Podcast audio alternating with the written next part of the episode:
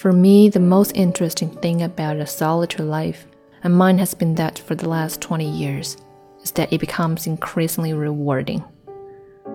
When I can wake up and watch the sun rise over the ocean, as I do most days, I know that I have an entire day ahead, uninterrupted, in which to write a few pages, take a walk with my dog, lie down in the afternoon for a think, read, and listen to music I am flooded with happiness.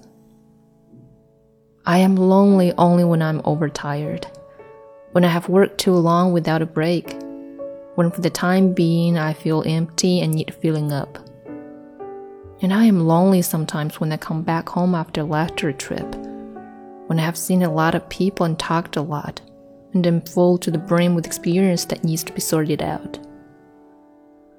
Then, for a little while, the house feels huge and empty, and I wonder where myself is hiding. He has been recaptured slowly by watering the plants.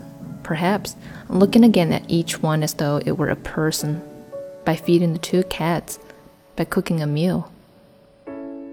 It takes a while as I watch the surf blowing up in the fountains at the end of the field but the moment when the world falls away and the self emerges again from the deep unconsciousness, bringing back all I have recently experienced to be explored and slowly understood, when I can converse again with my hidden powers, and so grow, and so be rewarded, till death do us part.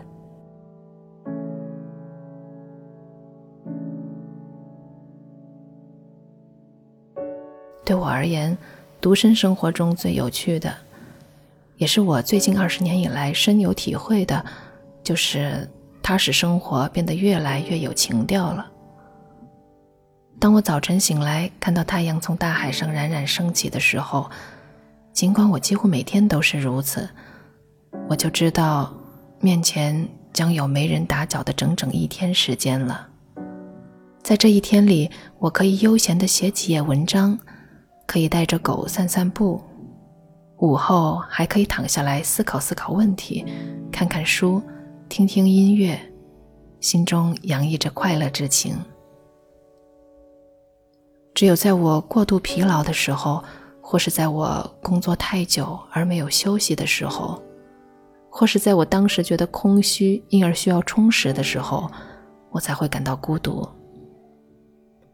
而有时，当我在外地演讲后赶回家的时候，当我和许多人见面并且交谈甚多的时候，当许多经历多得要溢出来，因而需要整理的时候，我才会感到孤独。